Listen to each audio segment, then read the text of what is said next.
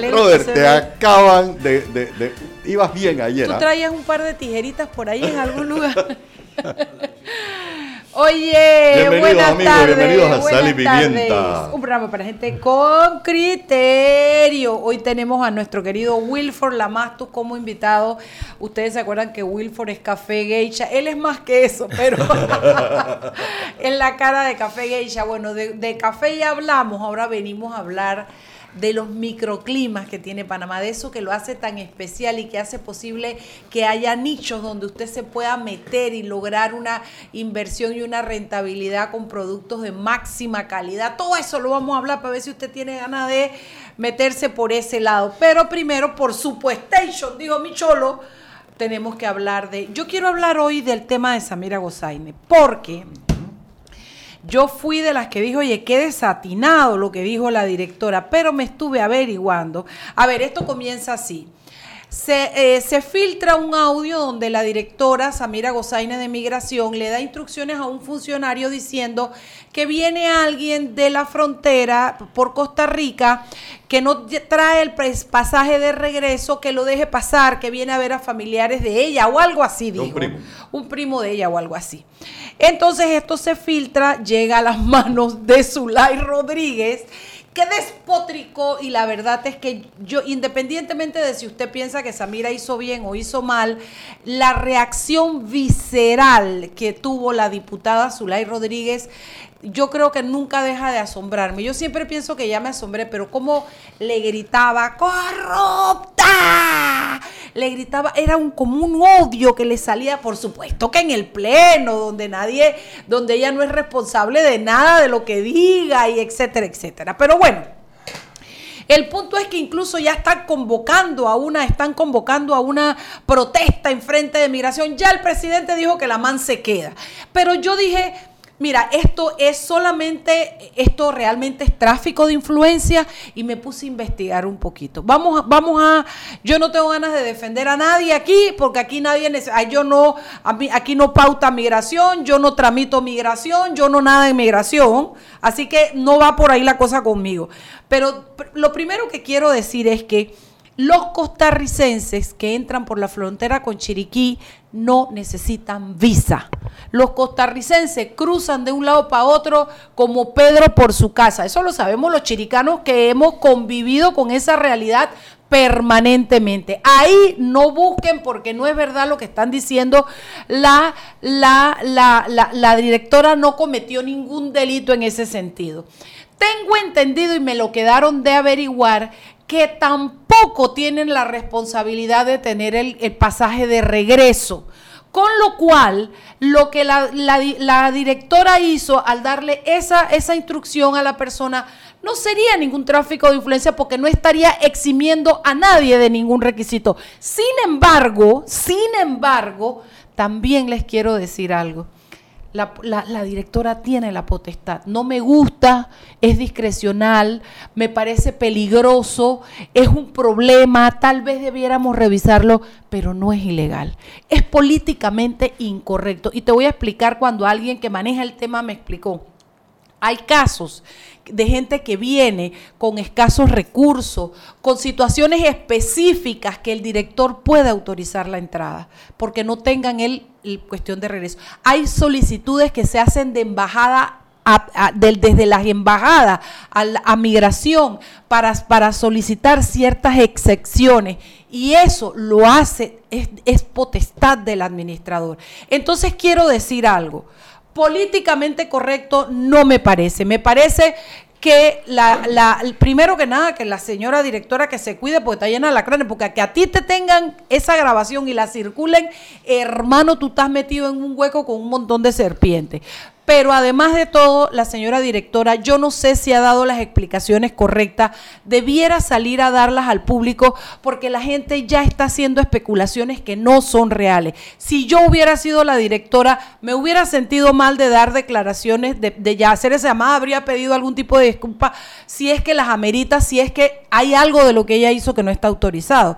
Pero lo que sí tiene que salir a explicar públicamente y de manera muy extensa es si lo que ella hizo está autorizado, como me dice este experto en migración, o no está autorizado. Juan Macay. Sí, no, yo, aunque hubiera sido no costarricense, aunque hubiera sido un nicaragüense, que los nicaragüenses sí requieren de un pasaje aéreo para de vuelta a Nicaragua para entrar vía terrestre a Panamá.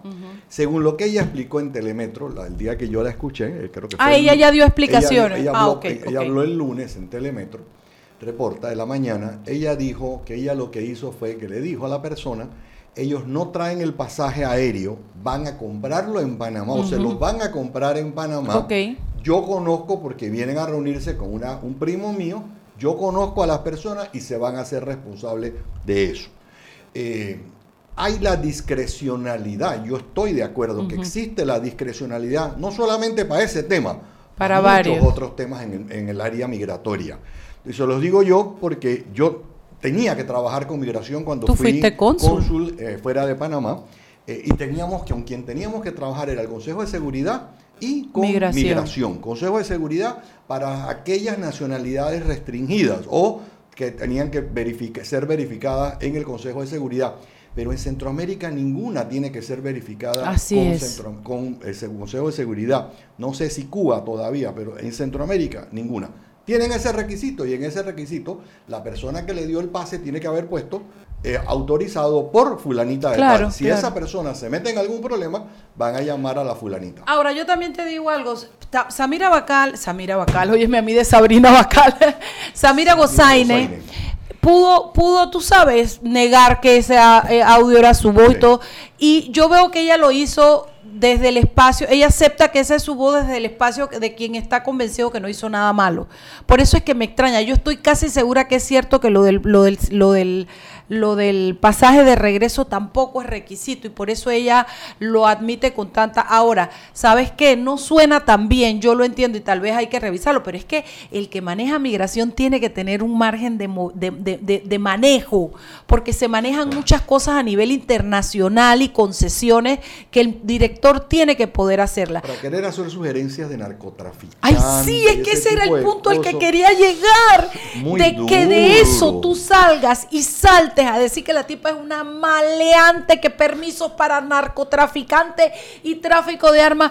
Yo te digo una cosa, la diputada de verdad, de verdad, de verdad que se excede y yo creo que es ahí donde yo creo que debiéramos quitarle algunos privilegios a los diputados, porque tú no puedes ser que tú, que tú insultes a alguien de esa manera y no tengas repercusiones, Juan. Esa campaña que ella está haciendo desde ahora, yo quiero pensar que pasé la, la, vicepresidenta, la candidata a vicepresidenta de Ricardo Martinelli, porque no se, no se me ocurre por dónde más va a poder aspirar. No, yo lo que pasa es que creo que eso es como consono con su, su, su, historia de, de, lo que te estoy diciendo, sí, Sí puede Ella está, haciendo una campaña para algo. Y a mi juicio, a ser la candidata a la vicepresidencia de Ricardo Martínez. Sí, pero Después se, una primaria en el sí. Anótelo. Pero tú sabes que tú sabes que lo que me da dolor es que se tenga que desgraciar en tanta gente y hablar mal de tanta gente. Yo es la segunda persona que yo escucho. Yo a Samira Gozaina la conozco del, del, del medio de abogada y siempre la he conocido como una abogada muy seria. Lo mismo que hizo con el director del canal, lo mismo que ha hecho con una con gente, esas dos muchachas que eran candidatas a quien no conozco a ninguna de las dos, pero tienen una trayectoria trayectoria y un nombre y las desbarató con esos gritos. No, hombre, esto, esto, esto, alguien tiene que ponerle el cascabel al Acuérdese de algo, ¿eh? Nito dijo, perfectamente me acuerdo, adentro del partido no hay peleas, tenemos que correr hacia adentro. Y yo le hago la pregunta ahora al CEN del PRD, la pregunta que le hizo Pachi Cárdenas, no se la está haciendo porque yo no soy PRD, la pregunta que le hizo Pachi Cárdenas, ¿dónde está el CEN del PRD que no reunboca a sus diputados a decir cómo se te ocurre a ti que en menos de 90 días tú vas a golpear de esa manera a una copartidaria? Olvídate de quién la puso. y Nito, mira, Nito ya dijo, Además, no la muevo. Ojo, no le pidió a la comisión de credenciales o de gobierno que la convocara y el presidente le dijo no, no la voy a convocar. Ese Leandro. Y ahora saben por dónde la van a dar risa. Por la comisión de salud la van o de la familia, no sé cómo es que. Porque tiene ganas de, perdónenme el francesazo, joder, paciencia. Algo de la reunificación familiar. No, hombre, no, hombre, no, hombre, no es justo, no es, no es justo, no, es justo, no es justo, porque sabes que hacer daño por hacer daño tiene que tener, primero, una consecuencia y segundo, un tope. Alguien tiene en ese partido que dar la cara, porque realmente si tú me dices a mí que se descubre que la, la directora tiene un negociado que como es abogada está metiendo chinos, está metiendo africanos, que, oye, que todo el rigor de la ley le caiga, pero una situación que no solo es parte de la discrecionalidad que tiene, sino que la, se ha explicado bien, por lo menos yo lo entendí muy claro con este especialista en migración, que me dice, Mariela, si ellos no necesitan ni visa para entrar a Panamá, ellos entran por la frontera como Pedro por su casa. Igual que nosotros. Igual que nosotros. Si yo cuando voy a Chiriquí cruzo de un lado para otro comprando cosas en la frontera. Oye, cállate que tú no creciste con la manteca esa Glover, no sé qué, que compraba mi mamá ya. Orange Glover. Orange Glover. Pero, entonces, lo que te digo es, señores, no se dejen, no se dejen eh, eh, eh, confundir. Las cosas cuando las dice la diputada Zulay siempre hay que tener claro cómo es Zulay Rodríguez, cuál es su temperamento, su modus operandi.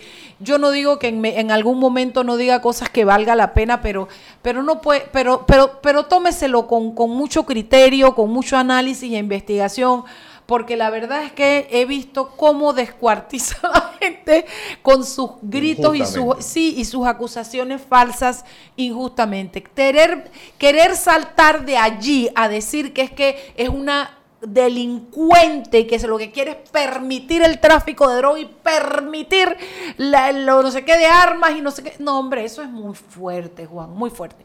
Ese era el comentario que quería hacer hoy. ¿Tú tienes algo más de...? No, no, yo, ese era precisamente el comentario, me llamó la atención que acabo de escuchar que lo de la convocatoria, o sea, como no me hacen caso en el Pleno y como no me hacen caso en la comisión en la que tiene que, que acudir ella, en la que hizo la solicitud y se la negaron, entonces va a ir al, al, eslabón más débil, el eslabón de, de, creo, la presidenta ahí es coriracano, ¿no? De, la de familia, no lo sé. No, de verdad no lo sé. Pero bueno, ah, va a ir a la, fue para pedir que la, la, citen ahí, que la citen es por algo de la reunificación familiar, no sé exactamente lo que Y una cosa en el último minuto y medio que nos queda, yo leí en prensa.com que nos chifiaron hoy que los miembros del PRD se fueron allá a la presidencia a exigir puestos al presidente Cortizo. Me preocupa enormemente.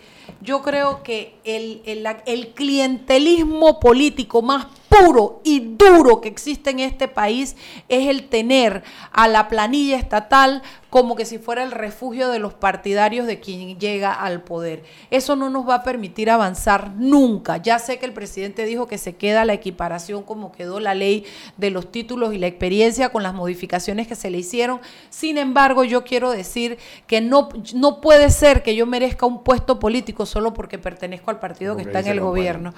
Oh, hoy empezaron también las entrevistas, María, eso es importante, a los candidatos a magistrados a la Corte Suprema de Justicia.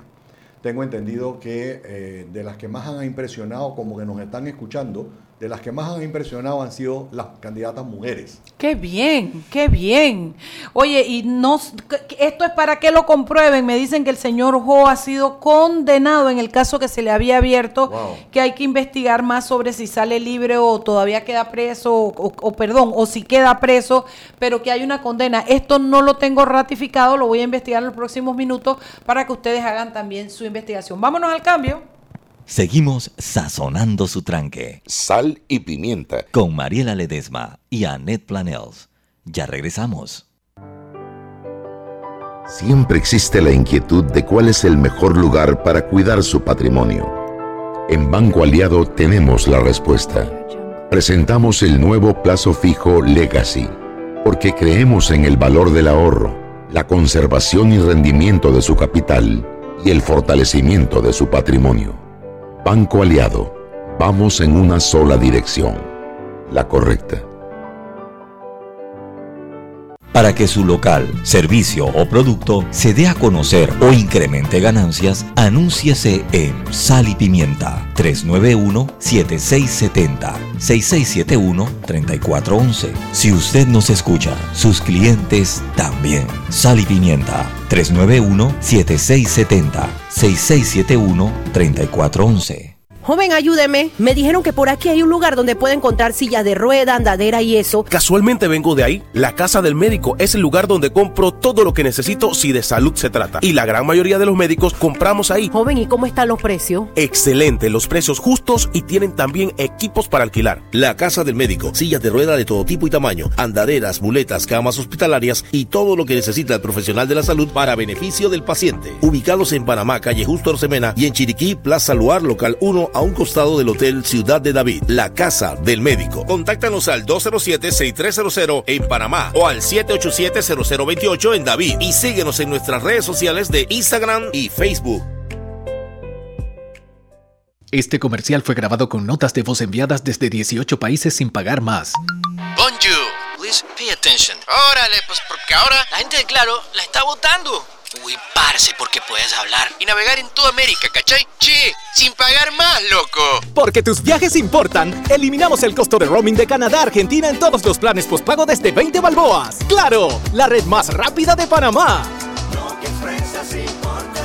Promoción válida del 7 de agosto al 31 de octubre de 2019 al contratar plan postpago masivo desde 20 balboas o para empresas desde 30 balboas. El servicio Sin Fronteras América podrá ser usado gratis como si estuvieras en Panamá. Todo consumo no especificado dentro de la oferta de Sin Fronteras se le aplicará tarifa roaming vigente. El cliente debe solicitar la activación del servicio roaming. Precio no incluye ITBMS. Para mayor información ingresar a www.claro.com.pa. Existe una conexión ecológica de Isla Bona y las demás islas del Golfo de Panamá que hace necesaria su declaración como área protegida. Al declararla como área protegida, se conservarán sus ecosistemas marinos y terrestres, así como los recursos de los que dependen de la pesca artesanal en Otoque y comunidades cercanas. También permitirá que estas comunidades desarrollen un turismo comunitario sostenible. Ahora, ya conoces otra de las razones por la que Isla Bona necesita ser declarada y protegida como refugio de vida silvestre. Este es un mensaje del Centro de Incidencia Ambiental de Panamá. Seguimos sazonando su tranque.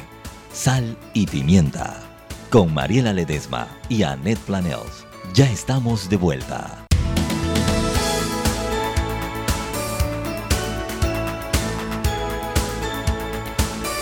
Estamos de vuelta en Sal y Pimienta, un programa para gente con criterio. Hoy nos acompaña en cabina Wilford Lamastus, la cara del café geisha. Ya tuvimos un programa con él, ya hablamos todo lo que queríamos sobre el café geisha. El hombre acaba de regresar ayer de una feria de café en Japón. Aquí lo tengo. Está todavía bostezando. Todavía está bostezando. Primero, antes de entrar en la entrevista, cuéntame a qué fuiste a Japón y cómo te fue. Bueno, anualmente hay una feria que se celebra en Tokio y es una feria representativa de todo el de toda la región, es más que nada compañías japonesas, pero es de toda la región y van países productores de café a exponer su producto allá. Panamá ha estado yendo, si no me equivoco, desde el año 2006 a esta feria. Y yo vengo de esta feria, es la tercera vez que voy yo. Viaje bien largo, pero es bien interesante ver cómo el mercado japonés aprecia el café geisha panameño. Es más, en Tokio, al lado de la estación de Tokio, de la estación principal Tokyo Station, hay, un, hay una cafetería que solamente vende café geisha. También hay café geisha en otros países, pero la semilla original de todas esas fincas en otros países viene de Panamá. Mira, qué curioso. Porque no es una semilla que originalmente origina de Panamá, pero es una semilla que se descubre en Panamá. tú, nos contaste la vez pasada cómo se descubren en un monte prácticamente de una finca mal cuidada. exactamente. Entonces, de ahí salen todas estas otras fincas. Ahora, la mayoría de los cafés que habían ahí eran geishas panameñas. Y es muy interesante porque, sí, eh, geisha es el café, la variedad de café con la mejor calidad, pero dentro de esa calidad hay varias varios estratos. Es como decir, hay un Rolex. Hay un Rolex de 100 mil dólares como hay un Rolex de 3.500 dólares. Oye, dime la diferencia entre eso de café geisha lavado y café geisha natural. natural. Bueno, esto ya viene siendo proceso. El proceso ya viene siendo como uno seca el café. Uno, el, el cosechero cosecha la fruta, la cereza de café, que es como una cerecita, con toda su pulpa, y si decide secarlo con toda la pulpa, es de la manera que le llaman natural. Si decides secarlo sin la pulpa, es decir, solamente la semilla, tienes que entonces, quitársela. Ajá, y le lava el mucílago, es un secado lavado. Eso es tema de cómo lo secas, pero puede ser la misma variedad. Okay. Y, entre eso ahí y sabe mucho la, y hay mucha diferencia sí, en el hay diferencia, hay diferencia. El natural por lo general es más es más frutoso, así mismo como es la ¿Quién es el cliente típico de un café geisha?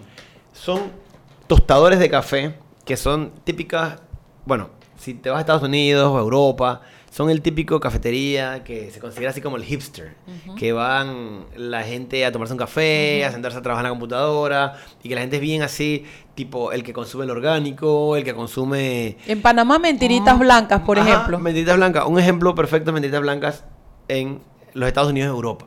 En Asia es un poquito distinto, especialmente en Japón.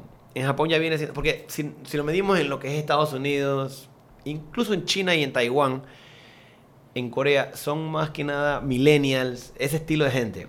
Pero en Japón es un poco más a nivel ejecutivo, empresarial, amas de casas, esposas de empresarios importantes, gente un poco más de estrato social más alto.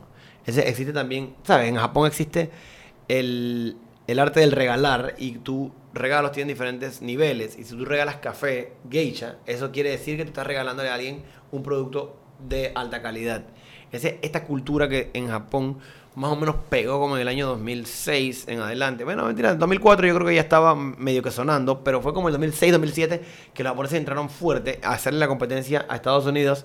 Hoy, hoy en día ya se lo pasaron. Como compradores. Como compradores, exacto.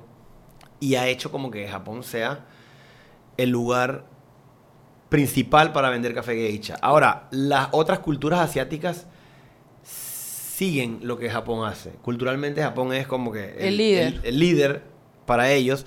Y entonces China, Corea, Taiwán entran como compradores importantes. Pero Japón ¿Y tú vas allá a vender a esa feria? A bueno, vender? Te voy, a ser sincero, uno va a hacer relaciones. Porque la cosecha de nosotros, eh, la venta debe ser ya, terminada, terminada de estar en mayo, por año.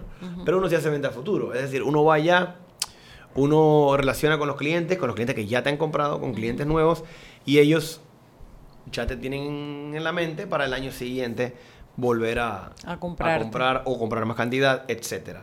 Bueno, terminado el tema del café, porque ya lo hemos agotado, yo quisiera que me hablaras de eso que hace posible Geisha, ese microclima que hay en Boquete en determinadas regiones y que parece que es un asset, un, haber, un, un, activo del país, eh, eh, eh, que son los microclimas. Háblame de eso. ¿Qué es un microclima? Bueno, eso, eso, Juancito. No, es un tema, no es un tema solo de microclima, es un tema de un conjunto de factores que hacen a Panamá único.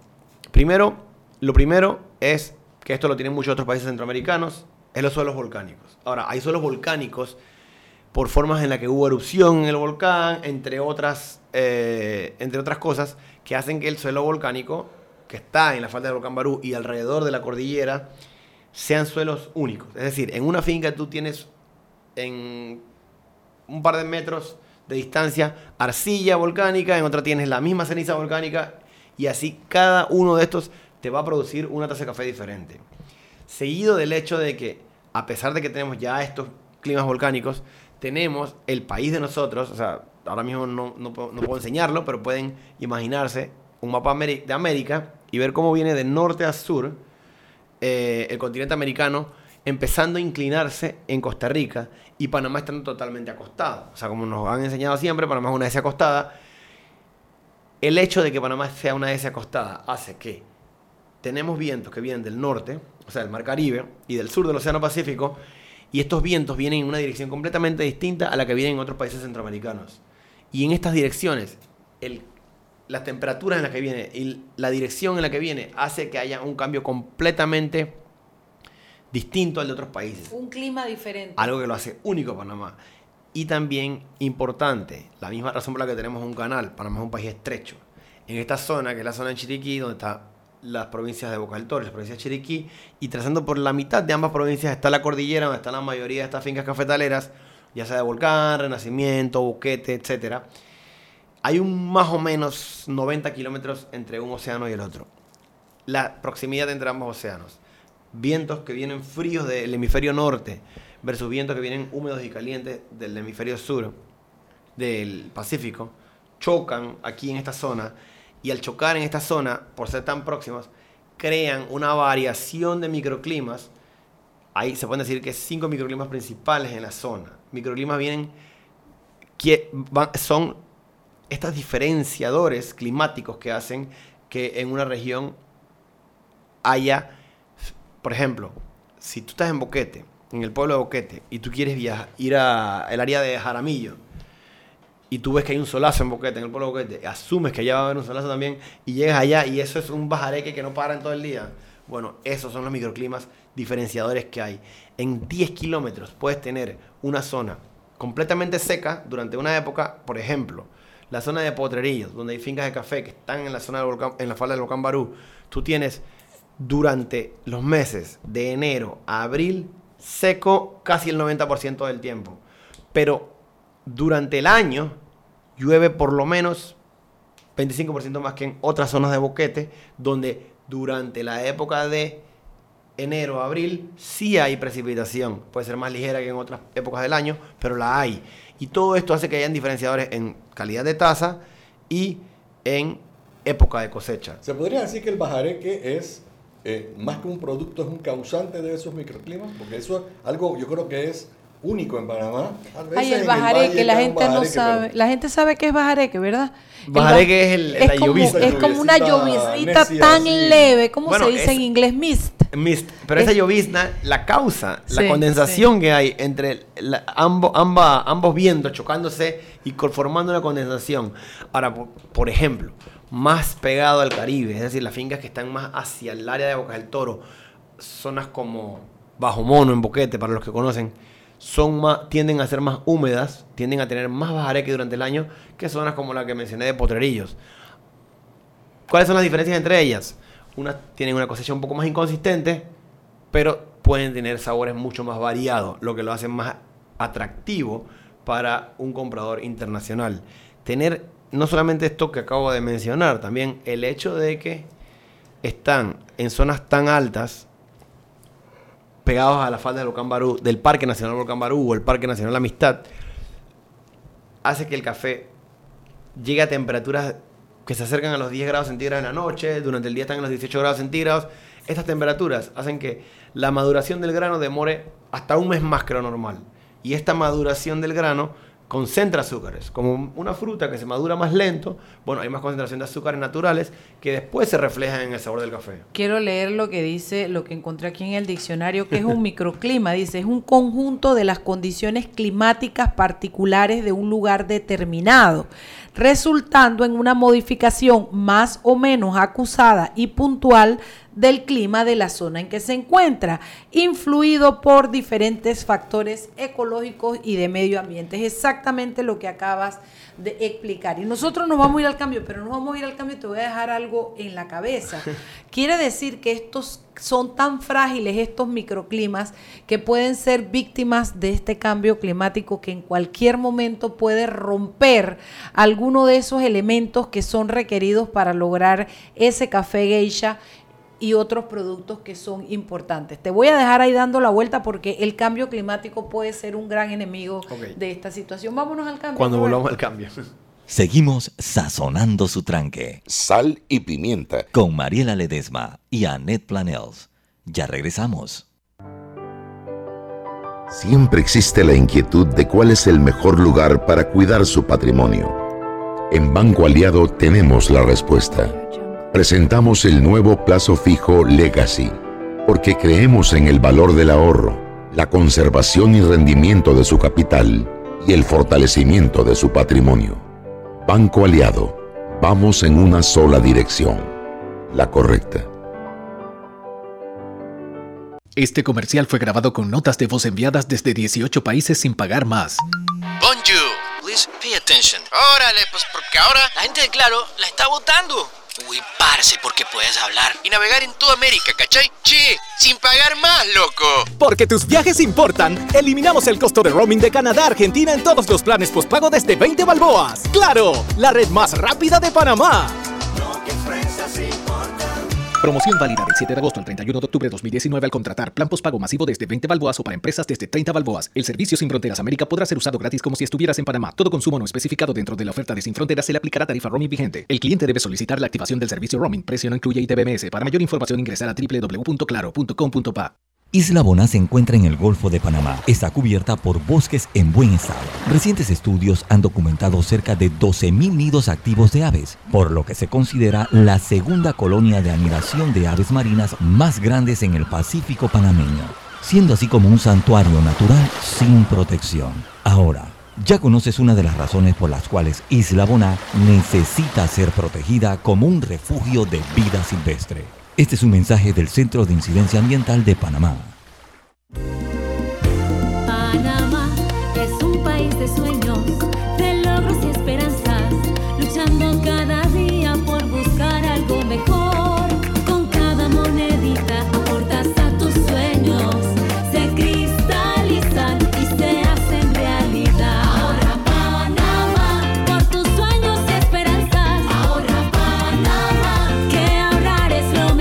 Abre tu cuenta de ahorro hoy. Banco Nacional de Panamá. Grande como tú.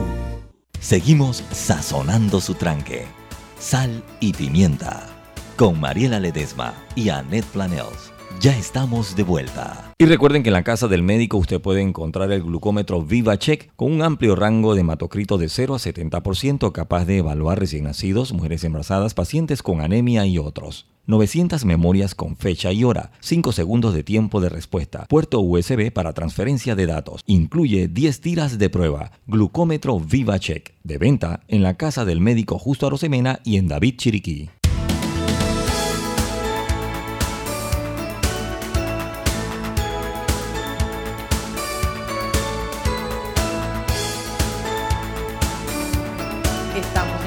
Y por favor, la próxima se la pasas con tanto piquete. Me haces el favor, el próximo bloque pasa Ey, no hay forma de ganar, Robert, ¿ah? Es un piquete, es un piquete Ave conmigo. María purísima. Y eso Bueno. le nota a la Chugi. Aquí tú te imaginas. Ay, yo ya hablé con Chugui, linda muñita, ni, ni, ni tía, muñita, ni mami. Chugui, está bien, ya viene el viernes, si Dios quiere. Bueno, eh, um, estábamos hablando ah, De los yo- cambios climáticos. De los cambios climáticos. ¿Es el cambio climático un gran peligro para, para esos microclimas de boquete? Mira, el cambio climático se puede, se puede ver reflejado.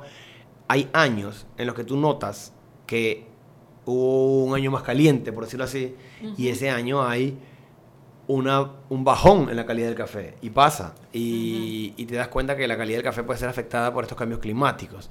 Por ahora no hemos visto un impacto muy fuerte, pero se puede ver. Acuérdate otra cosa también importante. La mayoría de las fincas que producen café de alta calidad, es decir, estas que, que se premian o que quedan en los primeros puestos, están ubicadas en zonas donde son puros bosques primarios.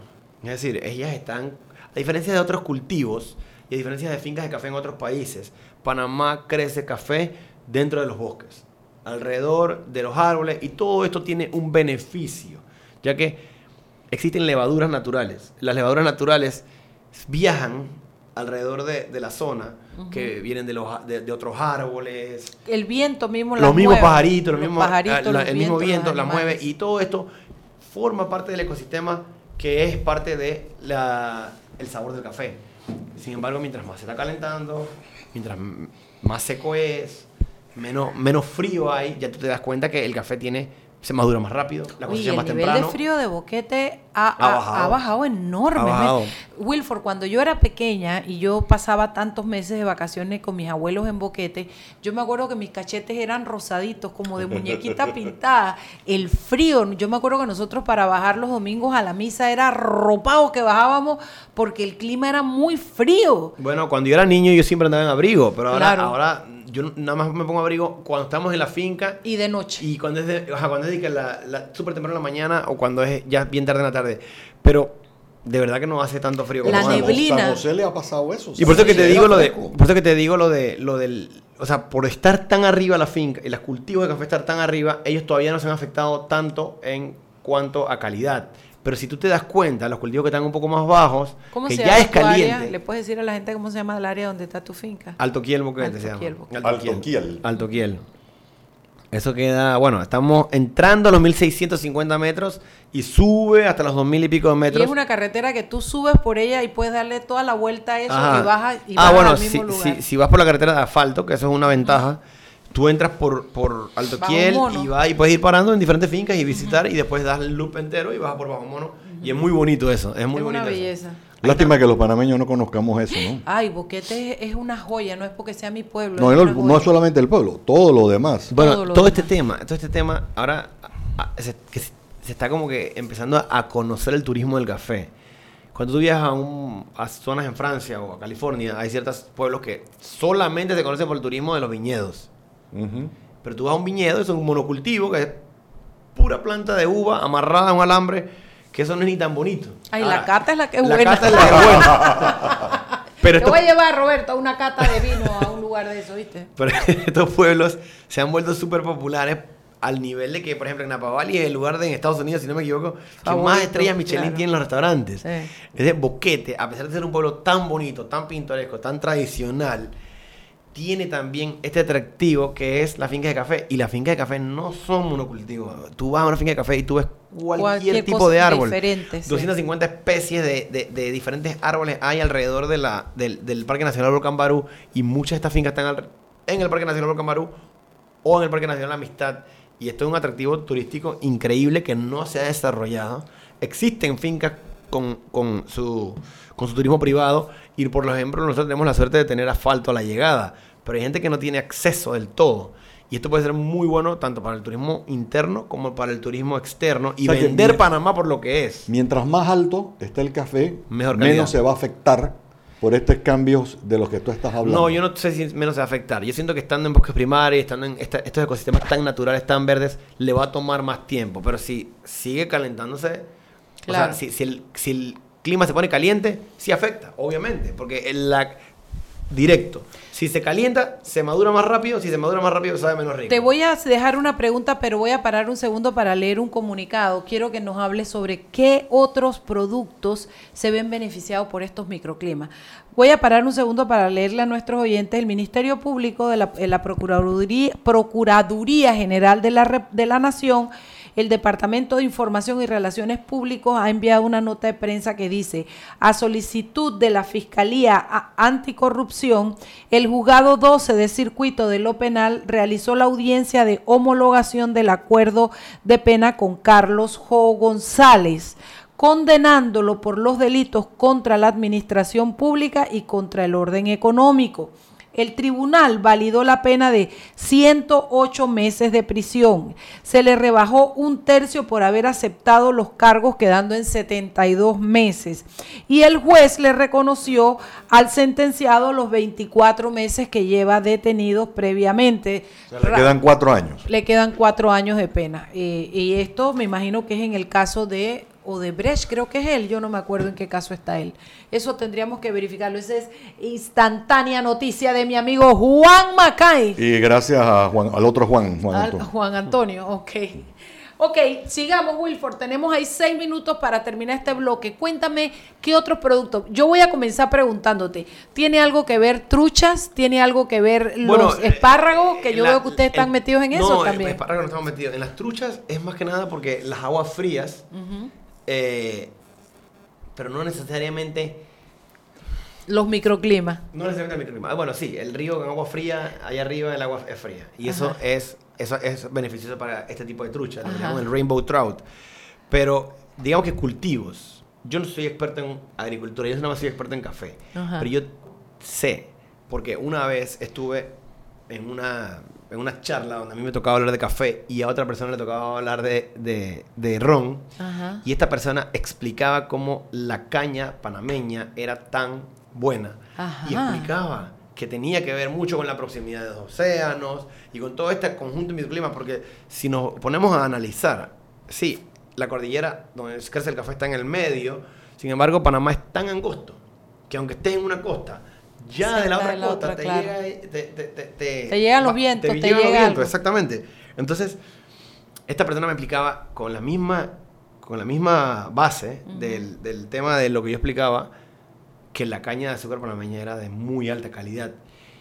Y yo me quedé pensando, wow, yo no tenía idea de eso. Y él no, entonces él me cuenta que han habido rones extranjeros en Venezuela, en Honduras, no sé en qué países, que han sido, Guatemala, no sé qué países, que han sido eh, premiados utilizando caña de Panamá. Ah, mira tú. Y entonces yo me pregunto, ¿y entonces por qué eso no se, no, se, promueve como caña de Panamá? Dice que porque la forma en la que se valoran los rones no hay tanto esa importancia, es más como que el proceso de hacer el ron. Y de añejamiento de todo Acá en Panamá sí hay mucho que ver con el grano original de Panamá. Es lo que uno le atrae. Es decir, sí hay proceso. La mano el ser humano, lo que haga el ser humano con el cultivo. Del café. Después de cosecharse o en el momento de cosecharse en adelante, tiene mucha influencia con la calidad. claro. Pero tú puedes ser el mejor productor del mundo de café y si no tienes estas tierras, no lograrás jamás. Sí, es una conjunción de situaciones. Yo, tengo, otra pregunta. Y déjame terminar, de, decirle otro. El otro es el cacao. Panamá, mm. hay una, aquí en Panamá se cree que para que el cacao crezca es que de alta calidad, la gente que sabe que en Panamá se puede crecer el cacao de alta calidad, es un tema de solamente de el toro y no es cierto. En cualquier zona de Panamá que esté húmeda a nivel del mar se puede crecer buena calidad de cacao. Y esto es un producto que aquí en Panamá puede... Se está comenzando se está empezando a desarrollar, pero está bien lento y yo siento que, a diferencia del café, es un producto que incluso está más, sostenible. Y más, resistente a muchas cosas. Bueno, Lucas Castrellón, claro. Cuando salió el tema del récord de la venta de la subasta del café, me mandó un, eh, un recorte, un periódico, una foto de un periódico de 1919, no me acuerdo qué época era donde su tatarabuelo preciado, que vivía en Chiriquí, había vendido un cacao en un precio récord, pero después él me cuenta que 20 años más tarde, las fincas del abuelo se fueron una enfermedad esta que le dan a la, la escoba de bruja, le llaman, eh, al cacao, le, le dañó la, la, plantación y después terminó regresando, viniéndose para la ciudad a vivir el señor. Entonces es interesante cómo Panamá tiene ese potencial, pero en vez de concentrarnos en productos que no somos competitivos a nivel mundial, porque en cantidad nunca vamos a ser competitivos en nada. Deberíamos enfocarnos en encontrar qué es, porque todas las zonas de Panamá tienen algo donde pueden ser especiales, todas las zonas agrícolas. Deberíamos concentrarnos en eso, en especializar los productos.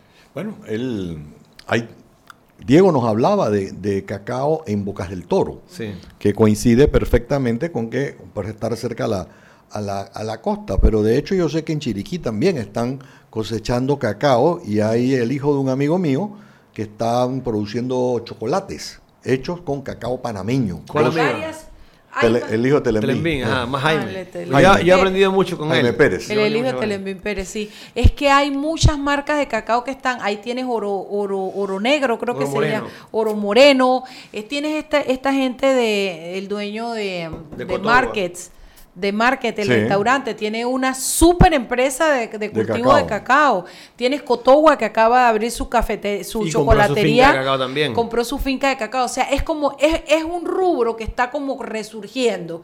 Y yo creo que ahí hay oportunidad para mucha gente que, que quiere invertir en el agro y en, productos específicos. Déjame hacerte una pregunta de ignorancia. Yo sé que para cultivar el café, mejor es el café de, un nivel de, altura y todo, aunque existe el café de bajura, pero el café de altura supuestamente es lo mejor. la tostada del café, ¿tiene que hacerse a altura o no importa si se hace Aguanta, aguanta, aguanta, aguanta, No, pero es fácil, no se tiene que hacer Es que lo que no quiero es que le conteste porque quiero que sigamos con ese tema en el próximo bloque, que se empate con el próximo bloque. No, la gente no se va a ir para ningún lado. No se va a ir para ah. ningún lado. ¿Tú crees de verdad? Vamos a esperar, vamos a ver. Vamos a esperar el próximo bloque, vámonos. Seguimos sazonando su tranque. Sal y pimienta. Con Mariela Ledesma y Annette Planels. Ya regresamos. Siempre existe la inquietud de cuál es el mejor lugar para cuidar su patrimonio. En Banco Aliado tenemos la respuesta. Presentamos el nuevo plazo fijo Legacy, porque creemos en el valor del ahorro, la conservación y rendimiento de su capital y el fortalecimiento de su patrimonio. Banco Aliado, vamos en una sola dirección, la correcta. Joven, ayúdeme. Me dijeron que por aquí hay un lugar donde puede encontrar sillas de rueda, andadera y eso. Casualmente vengo de ahí. La casa del médico es el lugar donde compro todo lo que necesito si de salud se trata. Y la gran mayoría de los médicos compramos ahí. Joven, ¿y cómo están los precios? Excelente, los precios justos y tienen también equipos para alquilar. La casa del médico, sillas de rueda de todo tipo y tamaño, andaderas, muletas, camas hospitalarias y todo lo que necesita el profesional de la salud para beneficio del paciente. Ubicados en Panamá, calle Justo Arsemena y en Chiriquí, Plaza Luar, local 1 a un costado del Hotel Ciudad de David, la casa del médico. Contáctanos al 207-6300 en Panamá o al 787-0028 en David y síguenos en nuestras redes sociales de Instagram y Facebook. Este comercial fue grabado con notas de voz enviadas desde 18 países sin pagar más. Bonjour, please pay attention. Órale, pues porque ahora la gente de Claro la está votando. Uy, parce, porque puedes hablar y navegar en toda América, ¿cachai? Che, sin pagar más, loco. Porque tus viajes importan, eliminamos el costo de roaming de Canadá a Argentina en todos los planes postpago desde 20 balboas. ¡Claro! La red más rápida de Panamá. Promoción válida del 7 de agosto al 31 de octubre de 2019 al contratar plan postpago masivo desde 20 balboas o para empresas desde 30 balboas. El servicio Sin Fronteras América podrá ser usado gratis como si estuvieras en Panamá. Todo consumo no especificado dentro de la oferta de Sin Fronteras se le aplicará tarifa roaming vigente. El cliente debe solicitar la activación del servicio roaming. Precio no incluye ITBMS. Para mayor información ingresar a www.claro.com.pa. Comparte todo lo bueno con ilimitada y smartphone gratis en tus planes desde 30 balboas con 5 GB para compartir. Además, recibes redes sociales gratis y llamadas al extranjero. Claro, continuamos con más aquí en Sal y Pimienta.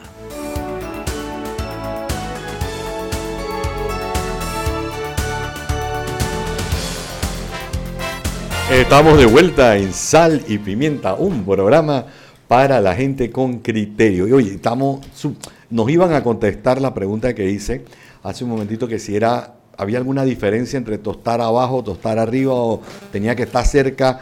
Eh, nos hablaste entonces también del almacenamiento. Cuéntanos, cuéntanos. bueno, primero que nos vamos a hablar del, del, tueste. Cuando tú tuestas el café en altura, al tostar el café en altura, tienes una receta que vas a desarrollar para la altura donde, donde, donde tostaste. Se puede tostar bien en altura o, en, o en, a nivel del mar.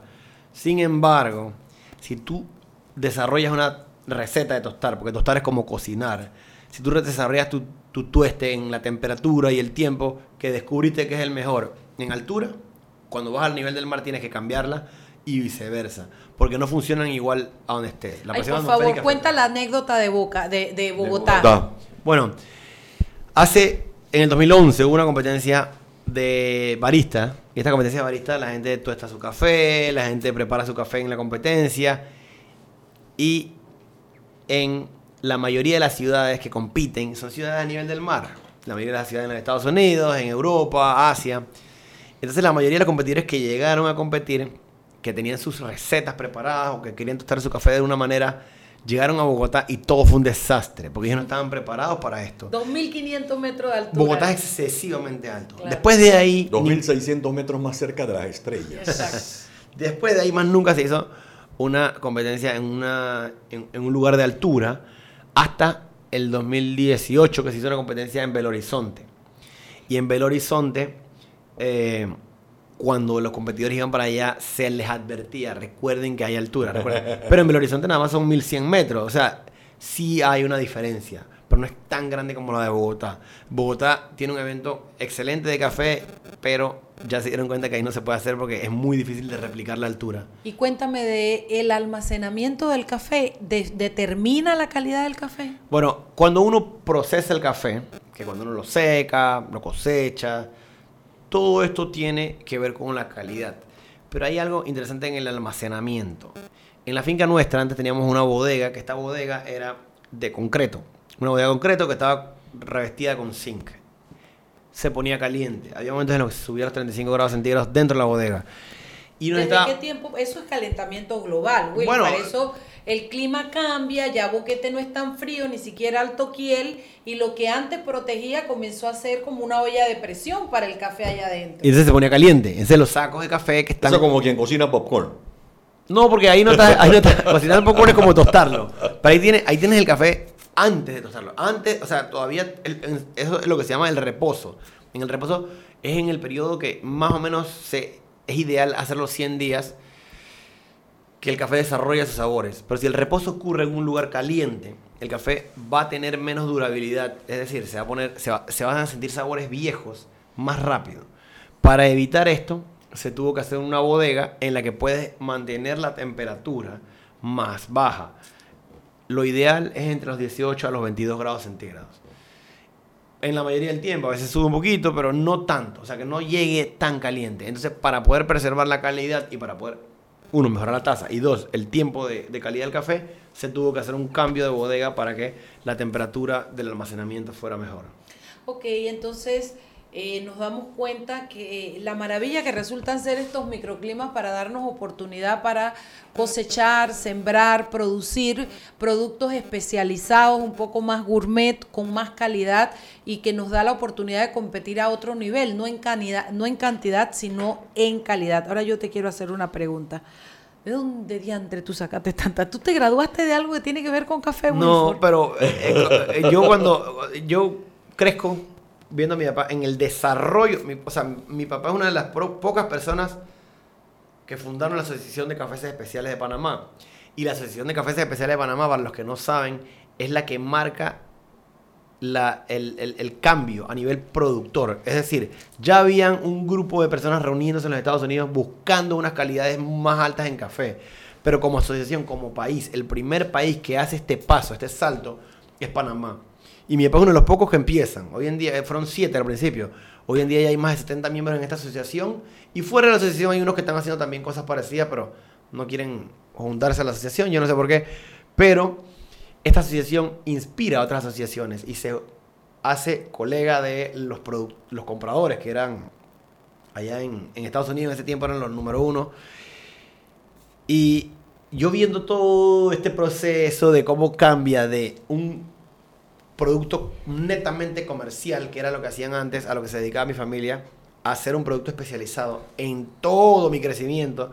Yo absorbo mucha información a lo largo y a la medida que voy creciendo, voy absorbiendo información.